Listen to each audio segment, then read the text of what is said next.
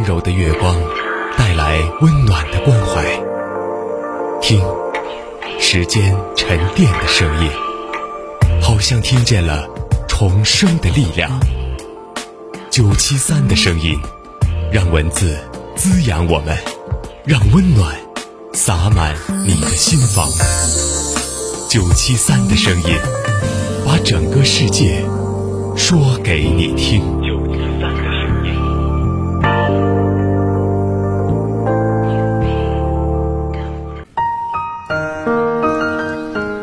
你好，这里是九七三的声音，我是主播彭然。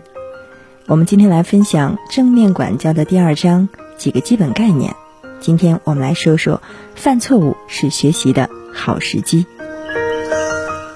我们从小得到的教育是要为犯错误而感到羞愧。其实我们都不完美，我们需要达成的是要有勇气改变我们对不完美的信念。这其实是最令人鼓舞的观念之一，也是在我们的生活当中最难达成的观念之一。世界上没有完美的人，可是每个人都在这样要求自己和别人，尤其是自己的孩子。闭上你的眼睛，想一想，你小时候犯了错误时，从父母和老师那里得到的讯息，那都是些什么样的讯息呢？你或许想把它们写下来。当你犯了错时，你得到的讯息是不是你愚蠢无能，是坏蛋，没出息，木头人？再闭上眼睛想一想，某一次你因为犯错而遭到训斥，你当时是怎么想你自己的？你想将来要怎么办？记住，你当时不知道自己做了什么决定，但当你回过头去看时，你当时的决定通常就很清楚了。有些人认定自己的确无能，或者自己是坏蛋；另外一些人因为害怕做的不够完美而受到羞辱，从而决定不再去冒风险。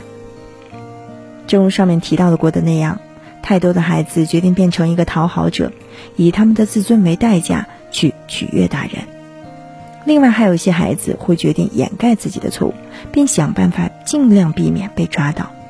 这是能鼓励孩子发展有价值的人生技能的讯息和决定吗？显然不是。当父母和老师们就孩子的错误传达给孩子的是负面讯息时，他们常常是好意，他们本来是在试图激励孩子为了自己好而做得更好些，他们没有花时间考虑他们的方式所造成的长期效果。有那么多的养育方式和养育方法是建立在让孩子害怕之上的。成年人担心，如果他们不使孩子们做得更好，他们就没有尽职。太多的人也担心邻居会怎么想，而不是孩子从中能学到什么。另外一些人担心，如果自己不让孩子充满恐惧和羞辱，孩子就永远不会做得更好。大多数人的担心是因为他们不知道还能怎么办，并且担心如果他们不让孩子遭到责难、羞辱和痛苦，就是在骄纵孩子。大人往往会以对孩子更多的控制来掩饰自己的担心。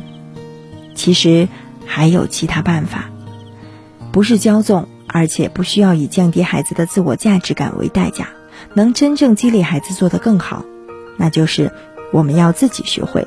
而且也要教孩子学会，把犯错误看作是一个让人兴奋的学习机会。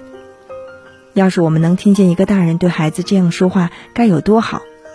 哦，你犯了一个错误，太好了，我们从中可以学到些什么呢？我说的的确是我们，在孩子犯的大多数的错误当中，我们都难辞其咎。孩子的很多错误是因为我们没有花时间训练并鼓励他们。我们常常激起孩子的反叛，而不是令人鼓舞的进步。我们要勇于做接受不完美的榜样，以便孩子从我们身上看到犯错误确实是一个学习的好机会。孩子们在家庭会议和班会上学到并练习如何把错误看作是学习的机会。很多家庭会发现，晚餐时间是让每个人说出自己当天犯的一个错误。以及自己从中学到什么是很有益的时间和方法。有些老师每周在一次班会当中会找出时间，让每个学生说出自己犯的错误，以及从中学到了什么。孩子们每天都需要看到犯错误的价值所在，并且在一种友善的环境下，在错误当中进行学习。正面管教最主要的主题就是你会反复看到一个主题，就是学会怎样在管教当中把所遭遇的挑战作为你学习的机会。然而，大人首先需要改变自己对犯错误的任何负面的观念，这样他们才能为鲁道夫·德雷克斯所说的“不完美”树立榜样。那么，下面纠正的矫正错误的三个 R，是树立勇于不完美榜样的一个绝佳的办法。这当中矫正错误的三个 R 分别是：第一个，承认 （recognize），这里面可以这样说：啊，我好像犯了一个错误。这是你和孩子的交流。第二个呢是和好，reconcile，也就是孩子会向你说“我向你道歉”，或者你和孩子说“我向你道歉”。第三个呢就是解决，resolve，让我们一起来解决问题吧。当我们把犯错误看作是一个学习机会，而不是什么坏事的时候，为自己的错误承担责任就变得容易多了。如果我们把犯错误看作是一件坏事，我们会倾向于觉得自己无能，感到灰心。并且可能会为自己辩解、推脱、轻下判断，或者是好批评，既对别人又对自己。另一方面，当把犯错误看作是一个学习机会的时候，承认错误就好像变成了一次让人兴奋的探索。我想知道我能从中学到些什么呢？自我原谅也是矫正错误三个 R 当中的第一个 R，也就是承认。这当中它是一个非常重要的因素。你注意过，当我们愿意道歉的时候，孩子是多么善于原谅我们吗？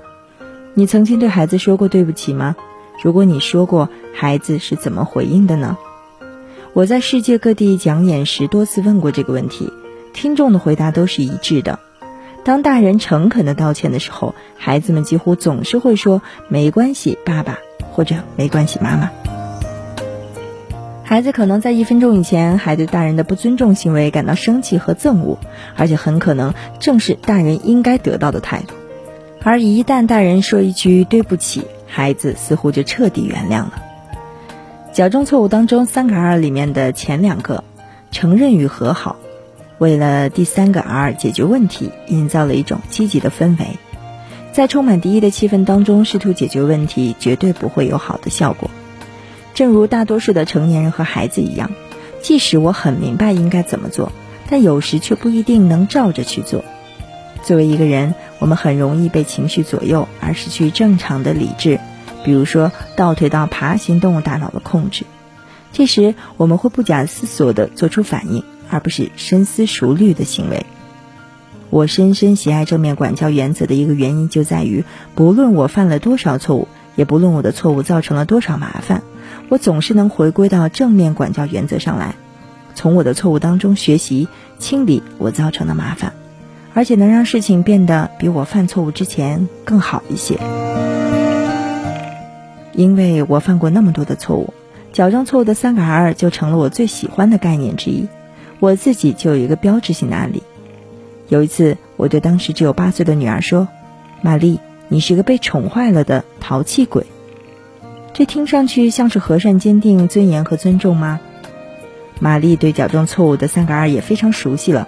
她反驳我说：“嗯，待会儿你可别来说对不起哦。”我完全出于反应回答说：“你不用担心，因为我肯定不会。”于是玛丽跑回自己的房间，把门摔上了。我很快恢复到了理性大脑的状态，意识到了自己的行为，并到他的房间去道歉。他还在生气，没有准备好接受我的歉意。他手上正捧着一本早期版本的正面管教，正忙着用一支大号的黑色记号笔在书上画着下划线。我从他的肩膀上看过去，看到他已经在书白上潦草地写了两个大字“骗子”。我离开他的房间时想：哦，老天，说不定哪天就会有另外一本《我最亲爱的妈咪》上市了。我知道我犯了一个错误。这本《我最亲爱的妈咪》是一九七八年出版的。它书中讲述了孩子的童年，他以及爱他的养母和酗酒的养父之间的故事。而我不想成为故事当中的那个妈咪。大约五分钟之后，玛丽朝我走来，怯怯地抱住了我说：“妈妈，对不起。”我说：“宝贝儿，我也对不起你。事实上，当我说你是被宠坏了的淘气鬼时，我自己就是。我因为你管不住自己的行为而生气，可我自己也没管住我的行为，真的对不起。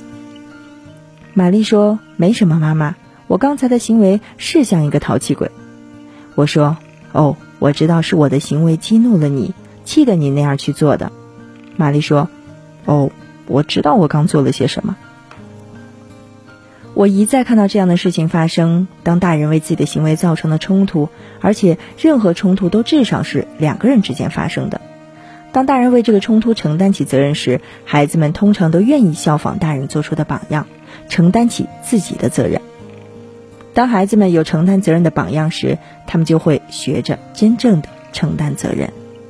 几天之后，我无意中听到玛丽在电话中对她的朋友说：“哦，黛比，你怎么这么愚蠢呢？”玛丽随即意识到自己说了什么，并且赶紧说：“对不起，黛比。当我说你蠢时，其实意味着我自己更蠢。”玛丽真正吸收了矫正错误的三个 R 的原则，并且懂得了犯错误其实是很好的学习机会。好的，我们今天分享的内容就是这样。下一期的声音，我们再来相约，了解如何确保把爱的讯息传递给孩子。